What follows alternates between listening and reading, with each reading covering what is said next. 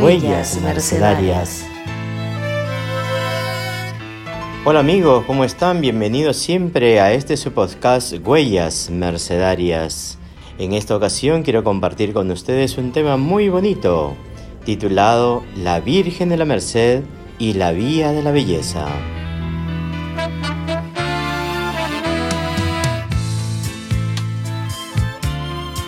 En primer lugar, mi agradecimiento a todos ustedes por seguir nuestros episodios de Huellas Mercedarias, sobre todo en este mes de septiembre, mes de Mercedes, porque hemos celebrado la novena y la solemnidad a la Santísima Virgen, Madre de Dios y Madre de la Iglesia. Decía Fedor Dostoyevsky que la belleza salvará al mundo. Aún más, San Juan Pablo II, en su carta dirigida a los artistas el 4 de abril de 1999, nos hablaba de que era importante la teología de la vía de la belleza para profundizar el contexto de la vía pulcritudines, es decir, la llamada Biblia de los pobres, porque en el camino de la pureza, de la belleza, de la blancura, también podemos entender el sentido evangelizador que ayuda a entender el misterio de Dios, el crecimiento de la devoción mariana y su correspondiente efecto en la piedad popular. Los mercedarios en estos ocho siglos de existencia han difundido una veneración especial a la Santísima Madre de Dios. Por ejemplo, cuando se construían conventos, basílicas, iglesias, oratorios, capillas, escuelas u otros centros de evangelización, llevaban el nombre de la Madre de Dios. Esta forma de marianismo en el camino de evangelización ha resultado ser una carta de presentación, o como llaman algunos, el carnet de identidad o el DNI del mercedario, hasta tal punto que la figura relevante de María ha opacado en cierta manera la figura del fundador. San Pedro Nolasco fundó la Orden de la Merced y por eso podrían haberse dominado nolasquinos. Sin embargo, se titulan mercedarios, porque llevan el nombre y el título de la Santísima Virgen de la Merced. En esta situación especial en la que se encuentran los religiosos, en ese amor a María, han sido también significativos cuando se han ido organizando de tal manera que se llaman provincias a los lugares de evangelización. Por decir, la provincia de Aragón en España tiene el título de la Inmaculada Concepción. En la provincia de Castilla, también en España, está dedicada la Asunción de la Virgen María. En Chile, bajo el patrocinio de la Bienaventurada Virgen María. En Argentina, la expectación de la Virgen María en el parto. En la provincia romana, en Italia, dedicada a la Virgen de la Visitación. En Quito, Ecuador, dedicada a la Virgen de los Dolores. En México, a los desposorios de la Bienaventurada Virgen María, con las excepciones de la provincia del Perú, que está dedicada al santo fundador San Pedro Nolasco y la provincia de Brasil a San Ramón Onato, que es un santo religioso y redentor mercedario. De esta manera, es importante que también dentro de los conventos y de las iglesias, la imagen de la Virgen María, sea en escultura o en pintura, estaba siempre presidiendo los coros y aún más las habitaciones de los religiosos y en las escuelas u otros lugares de evangelización siempre se ha colocado un cuadro de la Santísima Virgen o una escultura una pintura. Así también se han inspirado muchos literatos, se han creado poesías en torno a la Virgen de la Merced, se han hecho muchas narraciones y artículos, los sermones, los panegíricos, las homilías, han embellecido a la Madre de Dios por eso que la vía de la belleza es un mundo por investigar.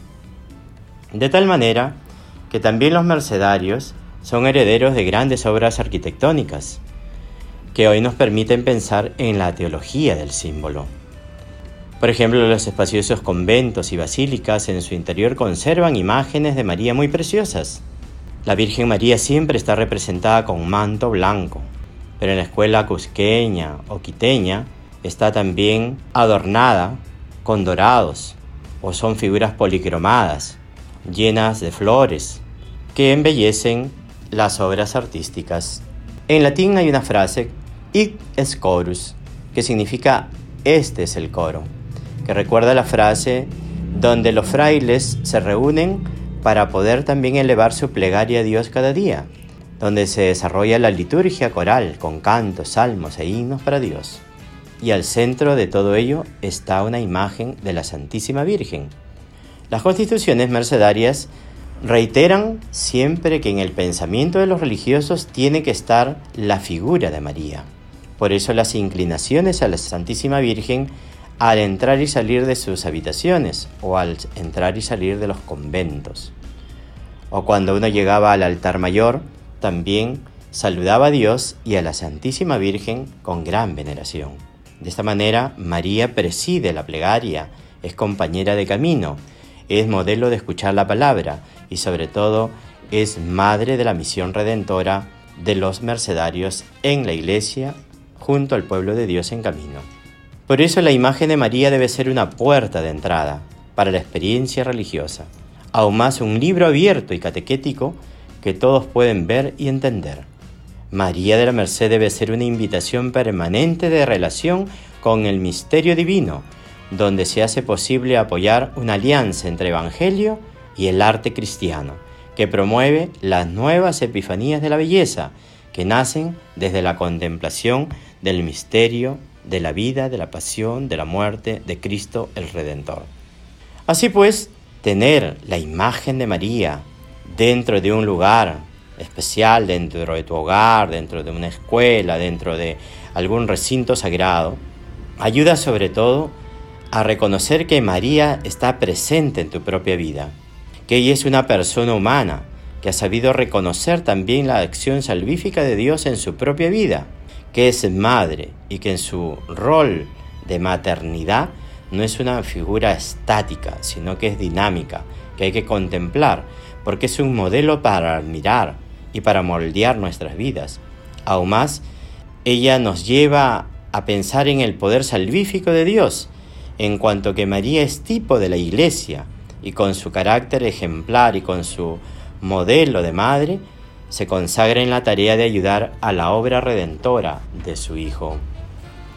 En ese sentido, la vía de la belleza nos hace entender que todos nosotros poseemos una riqueza y una herencia iconográfica que se presenta atractiva por el gran amor que tenemos durante todos estos tiempos a la Virgen Santísima.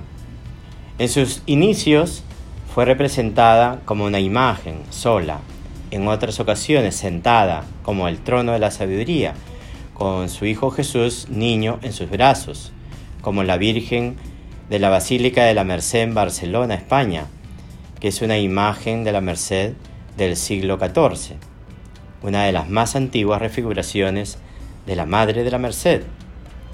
Como Madre de Misericordia, cuando llegó al proceso de evangelización en América Latina, la entendemos como una madre con vestido blanco, con manto blanco de pureza, de virginidad, pero con los brazos abiertos, como símbolo que también acoge a todos sus hijos como Madre de la Misericordia.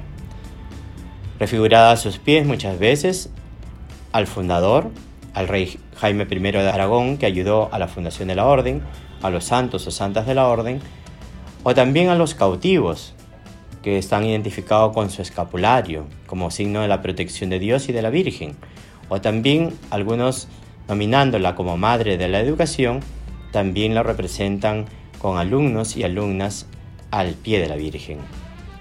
Los mercedarios, en su diferente caminar evangelizador, la han llamado la portera, al ser colocada en la entrada hacia los claustros, otros la peregrina, como la imagen de Quito, Ecuador, por su efecto evangelizador entre los pueblos que visitaba, o la hermosona, como en la ciudad de Herencia, en España, por su belleza en su imagen que interpreta la gloria de Dios. En zonas latinoamericanas de habla quechua ha sido llamada mamacha de las Mercedes. Es la intercesora de los que están en cárceles, por eso que también hay una salsa, un cántico que dice Virgen de las Mercedes, patrona de los reclusos. Y a pesar de esta diversidad en su nomenclatura, ha prevalecido una nota sustancial que se remonta a su carácter primigenio. Ella es y sigue siendo Madre de la Merced. Así pues, la imagen de María no solo debe verse en plano artístico y con ojos de museólogo, porque no se trata de un adorno que embellece el cuarto de un religioso o de un fiel que quiere a la Madre de Dios. No es solo una pieza arqueológica o de frío museo que no dice nada, o dice muy poco durante la jornada diaria, todo lo contrario, la imagen de María debe inspirar la traducción de la fe que enriquece la relación con la creación, con la realidad sobrenatural, que reclaman las narraciones bíblicas para leerlas con signo de esperanza en su dimensión profético-eclesial. En líneas generales, María tiene que provocar el estupor y la comprensión del misterio cristiano, donde nosotros, los seguidores de Cristo, podemos encontrar nuestra propia identidad. Hasta aquí nosotros podemos preguntarnos, ¿cuáles son las imágenes de María? que hemos visto, que hemos contemplado durante nuestro acontecer? ¿Cuál es la imagen de María que más te llama la atención? ¿Qué es lo que te llama la atención en tu propia vida la imagen de María? Su rostro, su expresión, su alegría, su ternura. ¿Por qué miras o contemplas una imagen de la Virgen María? ¿Qué imagen de María tienes en tu hogar, en tu casa religiosa, en tu lugar de evangelización? ¿Por qué difundes el amor a María? ¿Por qué regalas estampas? ¿Por qué tienes esculturas, pinturas en torno a la Virgen María? ¿Hacia dónde te lleva esa contemplación de la Madre de Dios?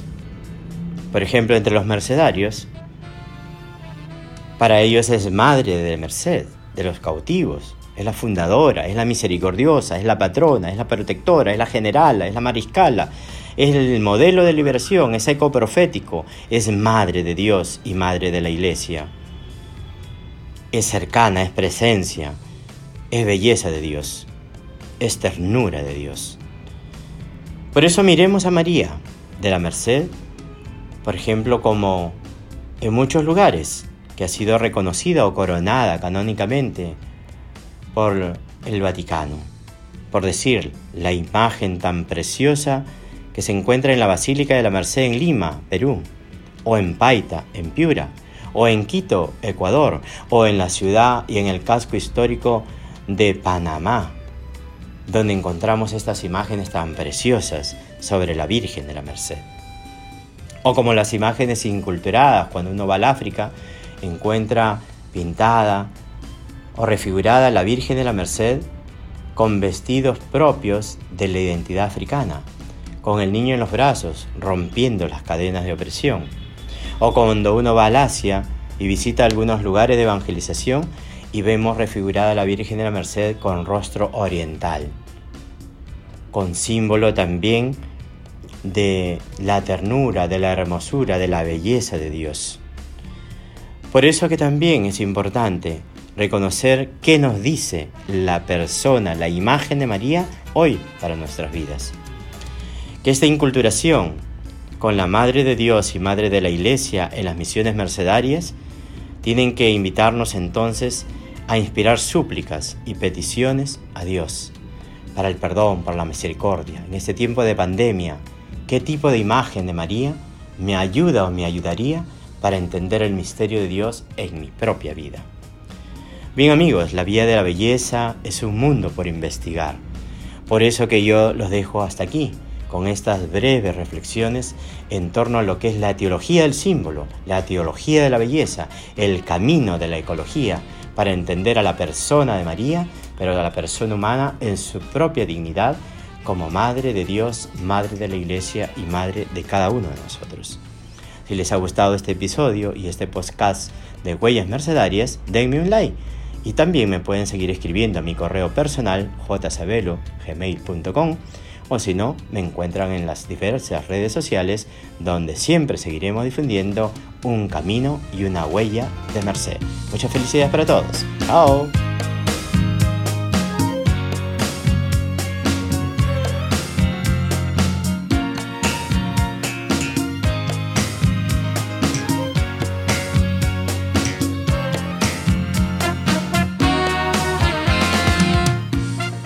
Huellas Mercedarias.